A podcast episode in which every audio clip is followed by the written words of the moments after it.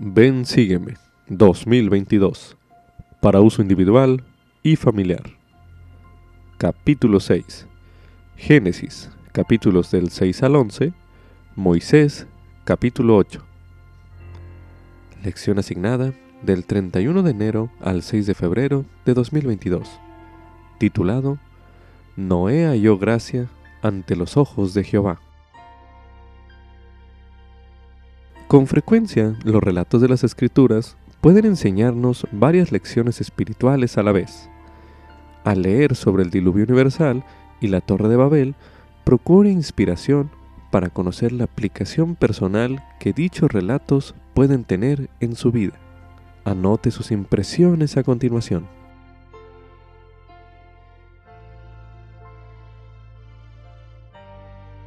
La historia de Noé y el diluvio ha inspirado a numerosas generaciones de lectores de la Biblia. No obstante, nosotros, que vivimos en los últimos días, tenemos razones especiales para prestarle atención. Cuando Jesucristo enseñó cómo debemos anticipar su segunda venida, dijo, Como fue en los días de Noé, así también será en la venida del Hijo del Hombre. Esto se lee en la versión inspirada de Mateo, capítulo 1, el versículo 41. Además, las frases que describen la época de Noé como corrompida y, llena de violencia, bien podrían describir nuestros tiempos. El relato sobre la Torre de Babel también parece aplicarse a nuestros días, pues describe cómo tras el orgullo surgen la confusión y la división entre los hijos de Dios. Dichos relatos de la antigüedad son valiosos, no solo porque nos demuestren que la iniquidad se repite a lo largo de toda la historia. Lo que es más importante aún es que nos enseñan qué hacer ante la iniquidad. Noé halló gracia ante los ojos del Señor, a pesar de la iniquidad que lo rodeaba. Asimismo, las familias de Jared y de su hermano acudieron al Señor y se les condujo lejos de la maldad que había en Babel.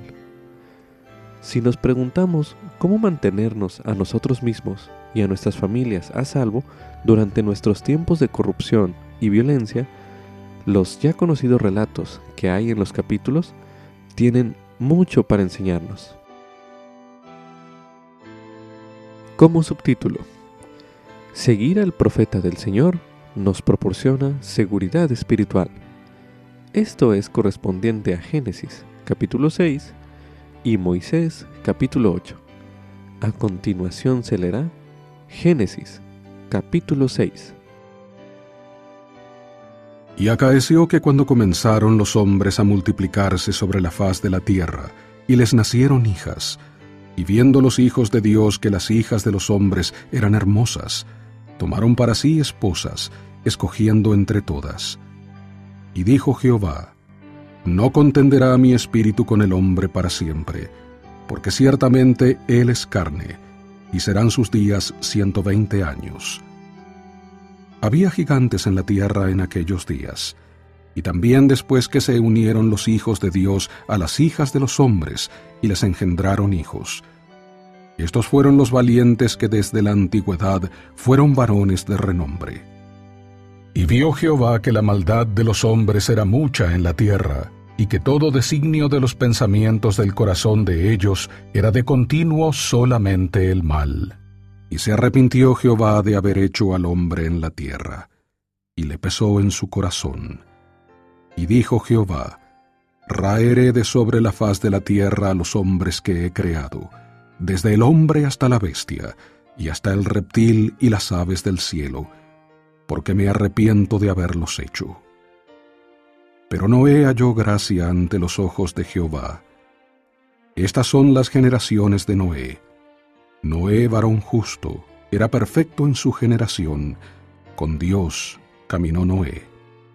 Y engendró Noé tres hijos, a Sem, a Cam y a Jafet y se corrompió la tierra delante de Dios, y estaba la tierra llena de violencia. Y miró Dios la tierra, y he aquí que estaba corrompida, porque toda carne había corrompido su camino sobre la tierra. Y dijo Dios a Noé, El fin de toda carne ha venido delante de mí, porque la tierra está llena de violencia a causa de ellos, y he aquí que yo los destruiré junto con la tierra. Hazte un arca de madera de gofer, harás aposentos en el arca, y la calafatearás con brea por dentro y por fuera. Y de esta manera la harás, de trescientos codos la longitud del arca, de cincuenta codos su anchura, y de treinta codos su altura. Una ventana harás al arca, y la acabarás a un codo de elevación por la parte de arriba, y pondrás la puerta del arca a su lado, y le harás piso bajo, segundo y tercero y yo, he aquí, yo voy a enviar un diluvio de aguas sobre la tierra, para destruir toda carne en que haya espíritu de vida debajo del cielo. Todo lo que hay en la tierra morirá. Mas estableceré mi convenio contigo, y entrarás en el arca tú y tus hijos y tu esposa y las esposas de tus hijos contigo. Y de todo lo que vive, de toda carne, dos de cada especie meterás en el arca, para que tengan vida contigo, macho y hembra serán. De las aves según su especie, y de las bestias según su especie, de todo reptil de la tierra según su especie, dos de cada especie vendrán a ti para que tengan vida. Y toma contigo de todo alimento que se come y almacénalo, y servirá de alimento para ti y para ellos. Y lo hizo Noé, Así hizo conforme a todo lo que Dios le mandó. A continuación se leerá Moisés, capítulo 8. Y fueron todos los días de Enoch cuatrocientos treinta años. Y sucedió que Matusalén, el hijo de Enoch, no fue llevado a fin de que se cumplieran los convenios que el Señor había hecho con Enoch porque él verdaderamente hizo convenio con Enoc de que Noé procedería del fruto de sus lomos. Y sucedió que Matusalén profetizó que de sus lomos nacerían todos los reinos de la tierra mediante Noé, y se atribuyó la gloria a sí mismo. Y vino sobre la tierra un hambre muy grave, y el Señor maldijo la tierra con penosa maldición, y muchos de sus habitantes perecieron. Y aconteció que Matusalén vivió ciento ochenta y siete años y engendró a Lamec. Y después de engendrar a Lamec, vivió Matusalén setecientos ochenta y dos años y engendró hijos e hijas. Y fueron todos los días de Matusalén novecientos sesenta y nueve años y murió. Lamec vivió 182 años y engendró un hijo, y le puso por nombre Noé, diciendo, Este hijo nos consolará en cuanto a nuestro afán y el trabajo de nuestras manos, por causa de la tierra que el Señor ha maldecido. Y vivió Lamec después de engendrar a Noé 595 años y engendró hijos e hijas. Y fueron todos los días de Lamec 777 años y murió. Y Noé tenía 450 años y engendró a Jafet. Y 42 años después engendró a Sem, de la que fue la madre de Jafet, y a la edad de 500 años engendró a Cam. Y Noé y sus hijos escucharon al Señor y obedecieron, y se les llamó los hijos de Dios. Y cuando estos hombres empezaron a multiplicarse sobre la faz de la tierra, y les nacieron hijas, los hijos de los hombres vieron que estas hijas eran bellas, y tomaron para sí esposas según su elección. Y el Señor dijo a Noé, Las hijas de tus hijos se han vendido, por lo que aquí mi ira está encendida en contra de los hijos de los hombres, porque no quieren escuchar mi voz.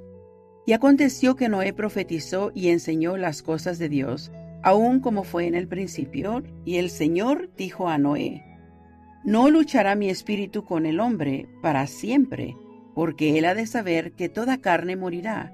Sin embargo, serán sus días ciento veinte años, y si los hombres no se arrepienten, mandaré las aguas sobre ellos. Y en aquellos días había gigantes sobre la tierra, y buscaron a Noé para quitarle la vida. Mas el Señor fue con Noé, y el poder del Señor reposó sobre él. Y el Señor ordenó a Noé, según su propio orden, y le mandó que saliese a declarar su evangelio a los hijos de los hombres, tal como fue dado a Enoc. Y aconteció que Noé exhortó a los hijos de los hombres a que se arrepintieran, pero no hicieron caso de sus palabras. Y también, después de haberlo escuchado, vinieron ante él diciendo, He aquí, nosotros somos los hijos de Dios. ¿No hemos tomado para nosotros a las hijas de los hombres? ¿No estamos comiendo, bebiendo y casándonos y dando en casamiento? Nuestras esposas nos dan hijos, y estos son hombres poderosos, semejantes a los hombres de la antigüedad, varones de gran renombre y no hicieron caso de las palabras de Noé. Y Dios vio que la iniquidad de los hombres se había hecho grande en la tierra, y que todo hombre se ensoberbecía con el designio de los pensamientos de su corazón, siendo continuamente perversos. Y sucedió que Noé continuó su predicación al pueblo diciendo, Escuchad y dad oído a mis palabras. Creed y arrepentíos de vuestros pecados, y bautizaos en el nombre de Jesucristo, el Hijo de Dios, tal como nuestros padres, y recibiréis el Espíritu Santo, a fin de que se os manifiesten todas las cosas. Y si no hacéis esto, las aguas vendrán sobre vosotros. Sin embargo, no escucharon. Y le pesó a Noé, y se afligió su corazón, de que el Señor hubiese formado al hombre sobre la tierra, y se apesadumbró su corazón. Y el Señor dijo, Raeré al hombre que he creado de sobre la faz de la tierra, tanto hombre como bestia, y lo que se arrastra, y las aves del cielo, pues le pesa a Noé que yo los haya creado y hecho, y me ha invocado porque han intentado quitarle la vida.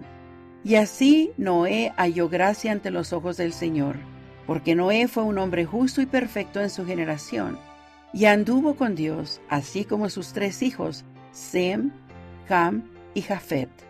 La tierra se corrompió delante de Dios y se llenó de violencia. Y miró Dios la tierra, y aquí estaba corrompida, porque toda carne había corrompido su camino sobre la tierra. Y dijo Dios a Noé, Ha llegado para mí el fin de toda carne, porque la tierra está llena de violencia, y aquí destruiré a toda carne de sobre la tierra. Gracias al Evangelio restaurado, sabemos mucho más sobre Noé que lo que se encuentra en el Antiguo Testamento. La traducción inspirada de José Smith de Génesis capítulo 6, que se halla en Moisés capítulo 8, revela que Noé fue uno de los grandes profetas de Dios. Fue ordenado y enviado a predicar el Evangelio de Jesucristo caminó con Dios y habló con él, y fue escogido para restablecer a los hijos de Dios sobre la tierra, después del diluvio. A continuación se leerá un fragmento del capítulo 8 del libro de Enseñanzas de los Presidentes de la Iglesia de José Smith, titulado El sacerdocio sempiterno. El sacerdocio se dio primeramente a Adán. Él recibió la primera presidencia y tuvo las llaves de ella de generación en generación. La recibió en la creación antes de que se formara el mundo, como se ve en Génesis, capítulo 1, los versículos del 26 al 28. Se le dio dominio sobre toda criatura viviente. Él es Miguel, el arcángel, de quien se habla en las Escrituras. Después se dio a Noé, que es Gabriel. Este sigue a Adán en la autoridad del sacerdocio. Él fue llamado de Dios a este oficio, y fue el Padre de todo ser viviente de sus días, y a Él le fue dado el dominio. Esos hombres tuvieron las llaves, primeramente en la tierra y luego en los cielos.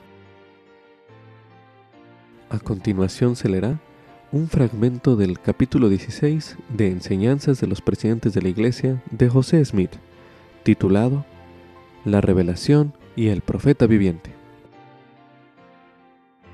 Noé era un hombre perfecto, y su conocimiento o revelación de lo que iba a tener lugar sobre la tierra lo habilitó para prepararse y salvarse a sí mismo y a su familia de la destrucción causada por el diluvio. Ese conocimiento o revelación no lo creyeron los habitantes de la tierra. Ellos sabían que Adán fue el primer hombre, hecho a la imagen de Dios, y que era un buen hombre. Sabían que Enoch había caminado con Dios 365 años, y que fue trasladado al cielo sin gustar de la muerte. Pero no podían aceptar la nueva revelación. Creemos en la antigua revelación porque nuestros padres creyeron, pero fuera con las nuevas revelaciones. Y el diluvio barrió con ellos. Medite a continuación. ¿Qué aprende usted sobre los profetas gracias a las experiencias que tuvo Noé? Medite brevemente.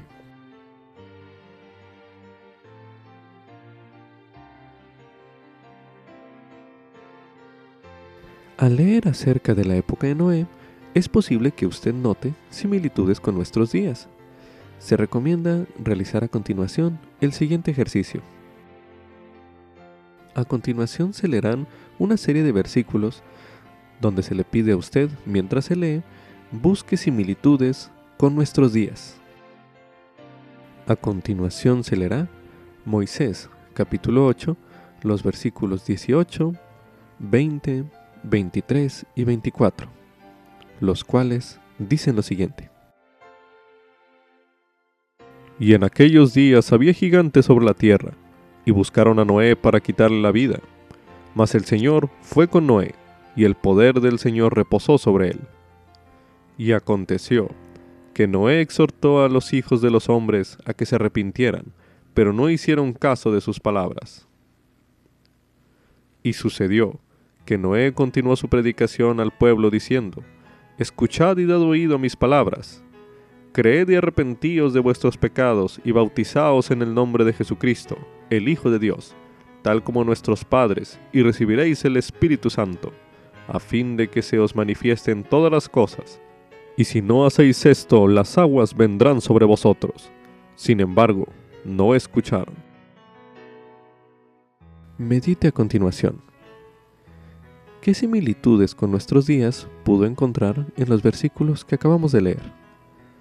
Medite brevemente.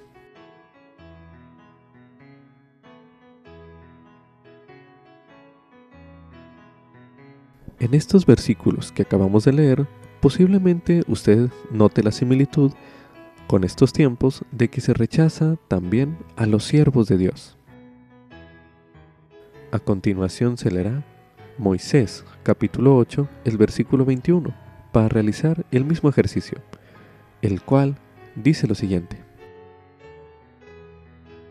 Y también, después de haberlo escuchado, vinieron ante él diciendo, He aquí, nosotros somos los hijos de Dios. ¿No hemos tomado para nosotros a las hijas de los hombres? ¿No estamos comiendo, bebiendo y casándonos y dándonos en casamiento? Nuestras esposas nos dan hijos, y estos son hombres poderosos, semejantes a los hombres de la antigüedad, varones de gran renombre, y no hicieron caso a las palabras de Noé. Medite a continuación.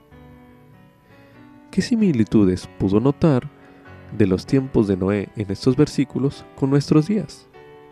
Medite nuevamente.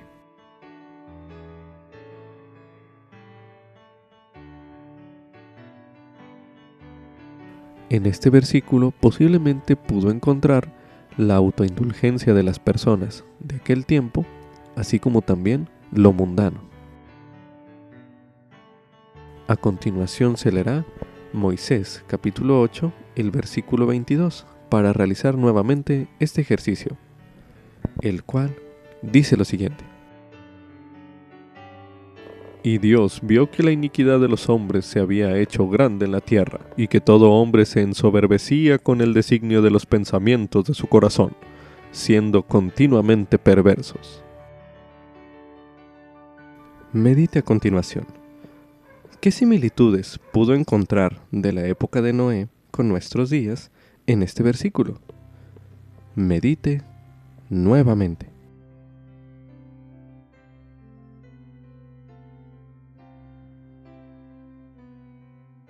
Posiblemente en este versículo pudo ver el designio perverso de los pensamientos que existían antes y aún en estos tiempos. A continuación se leerá Moisés, capítulo 8, el versículo 28, para realizar nuevamente este ejercicio, el cual dice lo siguiente. La tierra se corrompió delante de Dios y se llenó de violencia. Medite a continuación. ¿Qué similitudes pudo encontrar de la época de Noé con nuestros días en este versículo? Medite nuevamente.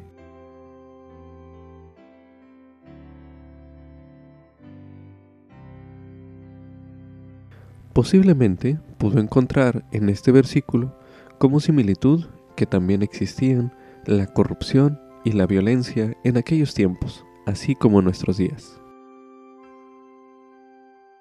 Medite a continuación.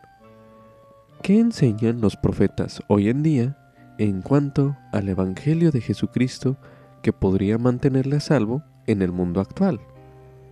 Medite nuevamente.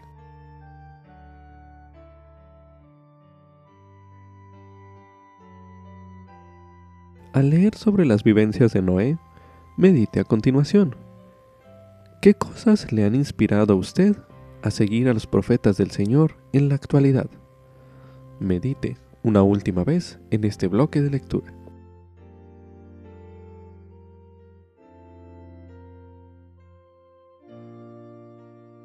A continuación se leerá Mosía, capítulo 13, el versículo 33, donde se menciona. Pues he aquí, ¿no les profetizó Moisés concerniente a la venida del Mesías? y que Dios redimiría a su pueblo? Sí, y aún todos los profetas que han profetizado desde el principio del mundo, ¿no han hablado ellos más o menos acerca de estas cosas?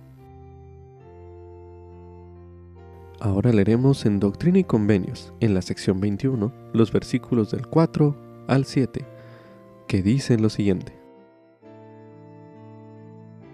Por tanto, vosotros, es decir, la Iglesia, daréis oído a todas sus palabras y mandamientos que os dará, según lo reciba, andando delante de mí con toda santidad. Porque recibiréis su palabra con toda fe y paciencia, como si viniera de mi propia boca. Porque si hacéis estas cosas, las puertas del infierno no prevalecerán contra vosotros. Sí, y Dios el Señor dispersará los poderes de las tinieblas de ante vosotros, y hará sacudir los cielos, para vuestro bien y para la gloria de su nombre. Porque así dice Dios el Señor, yo lo he inspirado para impulsar la causa de Sión, con gran poder para hacer lo bueno, y conozco su diligencia, y he oído sus oraciones. Como subtítulo, las señales o los símbolos nos ayudan a recordar nuestros convenios con el Señor. Esto es correspondiente a Génesis capítulo 9, los versículos del 8 al 18, los cuales leeremos a continuación. Y habló Dios a Noé y a sus hijos con él, diciendo, He aquí que yo establezco mi convenio con vosotros, y con vuestros descendientes después de vosotros, y con todo ser viviente que está con vosotros, aves, animales, y toda bestia de la tierra que está con vosotros, desde todos los que salieron del arca hasta todo animal de la tierra. Estableceré mi convenio con vosotros, y no será talada ya más toda carne con aguas de diluvio, ni habrá más diluvio para destruir la tierra. Y dijo Dios, Esta es la señal del convenio que yo establezco entre yo y vosotros, y todo ser viviente que está con vosotros, por todas las generaciones perpetuas mi arco he puesto en las nubes, el cual será por señal del convenio entre yo y la tierra. Y acontecerá que cuando haga venir nubes sobre la tierra, se dejará ver entonces mi arco en las nubes. Y me acordaré de mi convenio que hay entre yo y vosotros y todo ser viviente de toda carne. Y no habrá más aguas de diluvio para destruir toda carne. Y estará el arco en las nubes, y lo veré para acordarme del convenio sempiterno entre Dios y todo ser viviente, con toda carne que hay sobre la tierra. Dijo pues Dios a Noé, Esta es la señal del convenio que he establecido entre yo y toda carne que está sobre la tierra. Los convenios del Evangelio pueden representarse mediante signos, símbolos o señales. Por ejemplo, piensa en la forma en que el pan y el agua de la Santa Cena o las aguas del bautismo le recuerdan las verdades sagradas que se relacionan con sus convenios. Según los versículos que acabamos de leer en este bloque de lectura, medite a continuación. ¿Qué puede recordarle a usted el arco iris? Medite brevemente.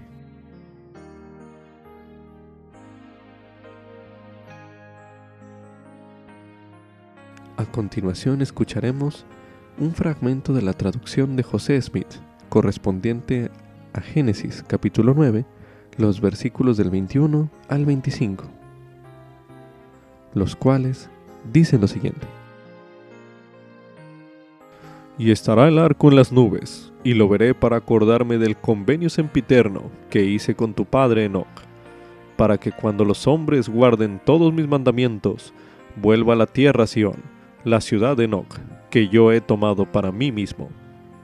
Y este es mi convenio sempiterno, que cuando tu posteridad abrace la verdad y mire hacia arriba, entonces Sión mirará hacia abajo, y todos los cielos se estremecerán de alegría, y la tierra temblará de gozo.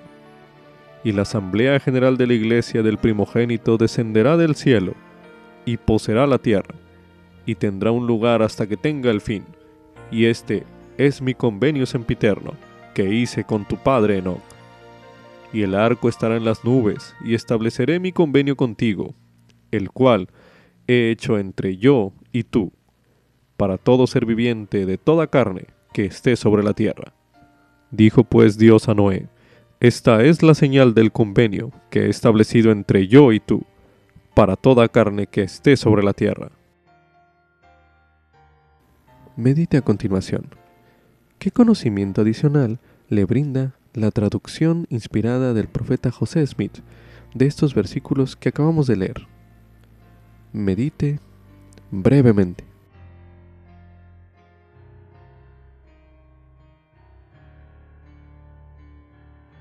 Ahora medite a continuación. ¿Por qué desea el Señor que lo recuerde a Él, así como los convenios que ha hecho usted? Medite una última vez en este bloque de lectura.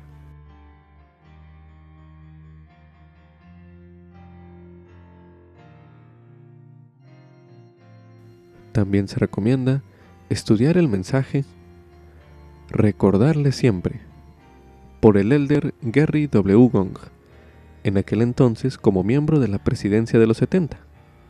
Mensaje pronunciado en la Conferencia General de abril de 2016, el cual escucharemos a continuación.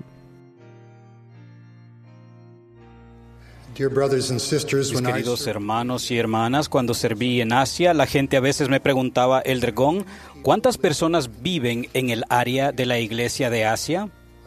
Les decía, la mitad de la población del mundo, 3.600 millones de personas. Alguien preguntó, ¿es difícil recordar todos sus nombres? Recordar y olvidar son parte de la vida diaria. En una ocasión, después de buscar por todas partes su nuevo teléfono móvil, mi esposa decidió llamar a su número con otro teléfono. Cuando escuchó que su teléfono sonaba, mi esposa pensó, ¿quién podría estarme llamando? No le he dado mi número a nadie.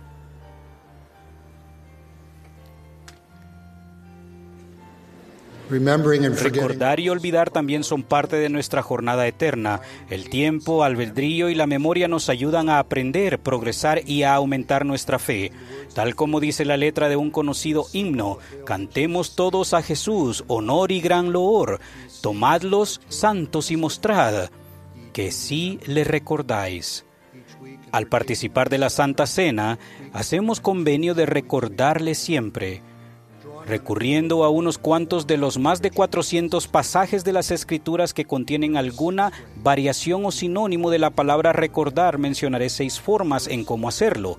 Primero, podemos recordarle siempre al tener confianza en sus convenios, promesas y aserciones. El Señor recuerda sus convenios sempiternos desde la época de Adán hasta el día en que la posteridad de Adán abrace la verdad y mire hacia arriba, entonces Sion mirará hacia abajo y todos los cielos se estremecerán de alegría y la tierra temblará de gozo. El Señor recuerda sus promesas, incluso promesas de congregar al Israel disperso mediante el libro de Mormón, otro testamento de Jesucristo, y promesas dadas a cada miembro y misionero que recuerda el valor de las almas. El Señor recuerda a las naciones y pueblos e infunde confianza en ellos. En estos días de movimiento y conmoción algunos confían en autos y en caballos, mas nosotros del nombre de Jehová, nuestro Dios, tendremos memoria quien guíe el futuro tal como lo ha hecho en el pasado. En tiempos peligrosos recordamos que no es la obra de Dios la que se frustra, sino la de los hombres. Segundo, podemos recordarle siempre al reconocer con agradecimiento su mano a lo largo de nuestra vida. La mano del Señor en nuestra vida a menudo es más clara en retrospectiva. Tal como el filósofo cristiano lo dijo, la vida debe entenderse dando marcha atrás, pero se debe vivir dando marcha hacia adelante. Mi madre hace poco celebró sus 90 años de vida y con gratitud testificó de las bendiciones de Dios en cada evento principal de ella. La historia familiar, las tradiciones y los lazos familiares nos ayudan a saborear el recuerdo del pasado, al mismo tiempo proveen esperanza y modelos para el futuro. Las líneas de autoridad del sacerdocio y bendiciones patriarcales testifican de la mano de Dios. ¿Alguna vez han considerado que ustedes mismos son su propio libro de recuerdos vivientes que reflejan lo que deciden recordar y la forma en que deciden recordarlo? En mi juventud en verdad quería jugar baloncesto, por lo que practiqué y practiqué. Un día el entrenador me señaló al centro de renombre estatal que medía 1.93 de altura y al delantero que medía 1.8 y me dijo, te puedo poner en el equipo pero nunca jugarás. Recuerdo con cuánta bondad entonces me animó. ¿Por qué no intentas entrar al equipo de fútbol? Serías un buen jugador. Mi familia vitorió cuando anoté mi primer gol. Podemos recordar a quienes nos dan una primera y segunda oportunidad con sinceridad, bondad, paciencia y ánimo. Podemos llegar a ser alguien a quien otras personas recuerdan cuando más nos necesitan. El recordar con gratitud la ayuda de los demás y la influencia guiadora del Espíritu es una manera de recordarlo. Es una forma de contar nuestras bendiciones y ver lo que Dios ha hecho. Tercero, podemos recordarle siempre al confiar cuando el Señor nos asegura que quien se ha arrepentido de sus pecados es perdonado y yo el Señor no los recuerdo más. Cuando nos arrepentimos, lo que incluye confesar y abandonar nuestros pecados, junto con Enos preguntamos cuándo nuestra culpa es eliminada. Señor, ¿cómo se lleva esto a efecto? Y escuchamos la respuesta, por tu fe en Cristo, así como su invitación de que le recordemos. Una vez que nos arrepentimos y que los líderes del sacerdocio nos declaran dignos, no hay necesidad de que sigamos confesando una y otra vez esos pecados. Ser digno no significa ser perfecto. Su plan de felicidad nos invita a estar humildemente en paz durante nuestra jornada de la vida para que algún día seamos perfeccionados en Cristo y no preocupados, llenos de frustración o infelices por nuestras imperfecciones del día de hoy. Él sabe todo lo que no queremos que los demás sepan sobre nosotros y aún así nos ama. En ocasiones, la vida pone a prueba nuestra confianza en la misericordia, justicia y el juicio de Cristo, así como en su invitación de permitir que su expiación nos sane conforme perdonamos a los demás y a nosotros mismos. Una joven de otro país solicitó empleo como periodista, pero el funcionario que asignaba los empleos fue cruel. Le dijo, con mi firma te garantizo que no serás periodista, sino que cavarás alcantarillas. Ella era la única mujer que cavaba alcantarillas entre un grupo de hombres. Años más tarde esa mujer llegó a ser funcionaria. Un día un hombre llegó pidiéndole su firma para un empleo. Ella le preguntó, ¿me recuerda usted? Él no la recordó.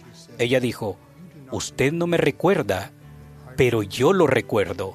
Con su firma, usted garantizó que nunca llegara a ser periodista. Con su firma, me mandó a cavar alcantarillas, la única mujer entre un grupo de hombres.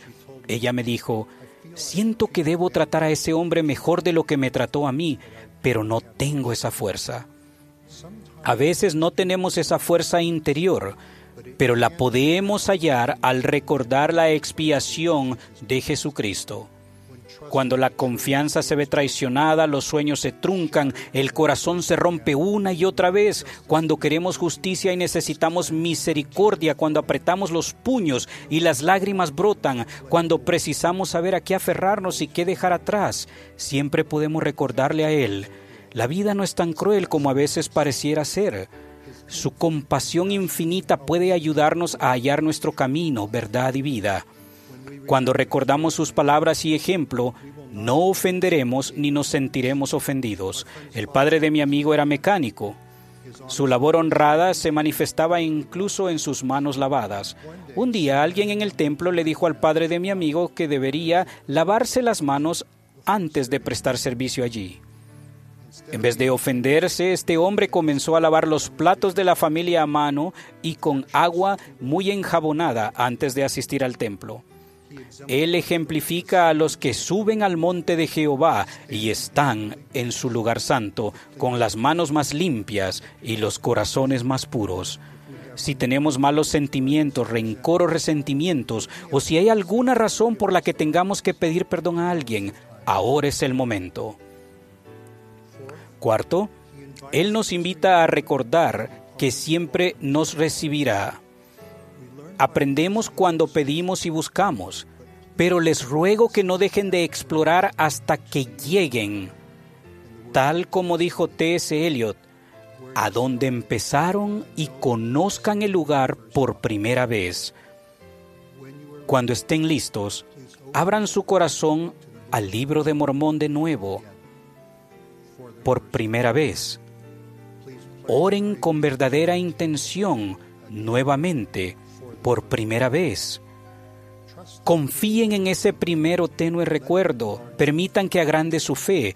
Con Dios no existe el punto sin retorno. Los profetas antiguos y modernos nos imploran que no permitamos que las flaquezas, faltas o debilidades humanas, ya sean de los demás o propias, hagan que perdamos las verdades, convenios y el poder redentor de su evangelio restaurado. Eso es de particular importancia en una iglesia que en la que todos progresamos mediante la participación imperfecta. El profeta José dijo, Nunca les dije que era perfecto, pero no hay error en las revelaciones que he enseñado. Quinto, podemos recordarle siempre en el día de reposo mediante la Santa Cena, al final de su ministerio terrenal y al principio de su ministerio resucitado. El Salvador tomó pan y vino y pidió que recordáramos su cuerpo y sangre porque todas las veces que hagáis esto recordaréis esta hora en que estuve con vosotros. En la ordenanza de la Santa Cena testificamos a Dios el Padre que estamos dispuestos a tomar sobre nosotros el nombre de su Hijo y a recordarle siempre y a guardar sus mandamientos que Él nos ha dado, para que siempre podamos tener su Espíritu con nosotros. Tal como Amulek enseña, le recordamos cuando pedimos en oración por nuestros campos, nuestros rebaños y nuestras casas, y cuando recordamos a los indigentes, los desnudos, los enfermos y afligidos. Finalmente, sexto, nuestro Salvador nos invita a recordarle siempre como Él siempre nos recuerda a nosotros. En el, nuevo, en el nuevo mundo, nuestro Salvador resucitado invitó a los presentes a ir uno por uno y meter las manos en su costado y palpar las marcas de los clavos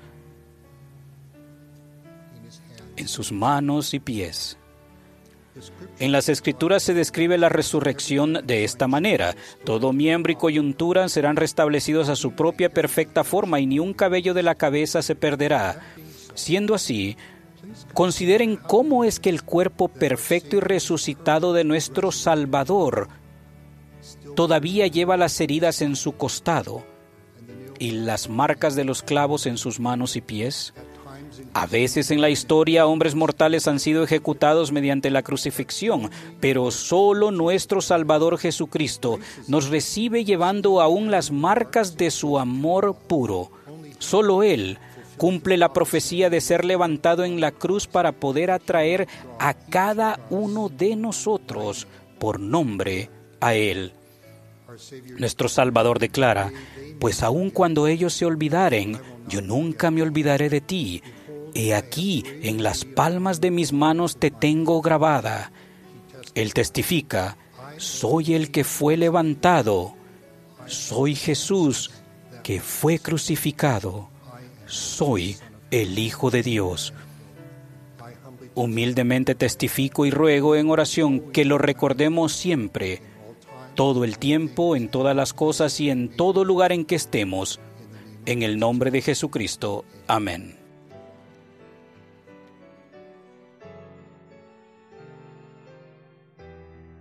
Como subtítulo, la única manera de alcanzar el cielo es siguiendo a Jesucristo. Esto es correspondiente a Génesis capítulo 11, los versículos del 1 al 9, los cuales escucharemos a continuación. Tenía entonces toda la tierra una sola lengua y unas mismas palabras. Y aconteció que cuando salieron de oriente, hallaron una llanura en la tierra de Sinar, y se asentaron allí. Y se dijeron los unos a los otros, Vamos, hagamos ladrillo y cosámoslo con fuego. Y les sirvió el ladrillo en lugar de piedra, y el asfalto en lugar de mezcla. Y dijeron, Vamos, edifiquémonos una ciudad y una torre cuya cúspide llegue al cielo. Y hagámonos un nombre, no sea que seamos esparcidos sobre la faz de toda la tierra. Y descendió Jehová para ver la ciudad y la torre que edificaban los hijos de los hombres. Y dijo Jehová, He aquí el pueblo es uno, y todos estos tienen un solo lenguaje, y han comenzado a edificar y ahora nada los hará desistir de lo que han pensado hacer. Ahora pues, descendamos y confundamos allí su lengua, para que ninguno entienda el habla de su compañero. Así los esparció Jehová desde allí sobre la faz de toda la tierra, y dejaron de edificar la ciudad. Por eso fue llamado el nombre de ella Babel, porque allí confundió Jehová el lenguaje de toda la tierra, y desde allí los esparció sobre la faz de toda la tierra. Desde hace mucho tiempo se ha utilizado a la antigua Babel, es decir, a Babilonia, como símbolo de la iniquidad y de lo que es mundano. A continuación se leerá Apocalipsis capítulo 18, los versículos del 1 al 10, los cuales dicen lo siguiente. Y después de estas cosas, vi descender del cielo a otro ángel que tenía gran poder, y la tierra fue alumbrada con su gloria. Y clamó con potente voz, diciendo, Ha caído, ha caído la gran Babilonia, se ha convertido en habitación de demonios y en guarida de todo espíritu inmundo y en albergue de toda ave inmunda y aborrecible. Porque todas las naciones han bebido del vino del furor de su fornicación, y los reyes de la tierra han fornicado con ella, y los mercaderes de la tierra se han enriquecido con la potencia de sus deleites.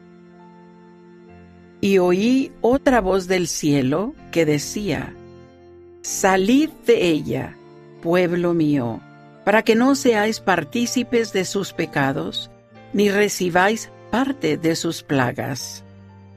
Porque sus pecados han llegado hasta el cielo, y Dios se ha acordado de sus maldades. Dadle a ella tal como ella os ha dado, y pagadle el doble según sus obras, En el cáliz en que ella preparó bebida, preparadle a ella el doble. Cuánto ella se ha glorificado y ha vivido en deleites, tanto dadle de tormento y llanto, porque dice en su corazón, Yo estoy sentada como reina, y no soy viuda, y no veré llanto. Por lo cual, en un solo día vendrán sus plagas, muerte, llanto y hambre, y será quemada con fuego, porque poderoso es Dios el Señor que la juzgará. Y los reyes de la tierra que han fornicado con ella, y que con ella han vivido en deleites, cuando vean el humo de su incendio, llorarán y se lamentarán por ella. Estando lejos, por el temor de su tormento, diciendo, Ay, ay de la gran ciudad de Babilonia, la ciudad fuerte, porque en una sola hora vino tu juicio. Ahora leeremos en Doctrina y Convenios, en la sección 133, el versículo 14, donde se menciona. Salid de en medio de las naciones, sí, de Babilonia, de en medio de la iniquidad, que es la Babilonia espiritual. Conforme lea o estudie los versículos que ya se leyeron en este bloque de lectura, medite en la reflexión que hizo el profeta mormón, quien escribió que fue Satanás quien inculcó en el corazón del pueblo el construir una torre suficientemente alta para llegar al cielo. Esto lo dijo en el Amán, capítulo 6, el versículo 28. A continuación se leerá el Amán, capítulo 6, los versículos del 26 al 27, que dicen lo siguiente. Y he aquí, estos juramentos y pactos secretos no llegaron a Gadiantón de los anales confiados a Elamán, mas he aquí, los inculcó en el corazón de Gadiantón aquel mismo ser que indujo a nuestros primeros padres a que comiesen del fruto prohibido. Sí, aquel mismo ser que conspiró con Caín, que si asesinaba a su hermano Abel, el mundo no lo sabría. Y desde entonces conspiró con Caín, y son secuaces. Medite a continuación. ¿Qué amonestación le imparte a usted el relato sobre la Torre de Babel? Medite una última vez en este bloque de lectura.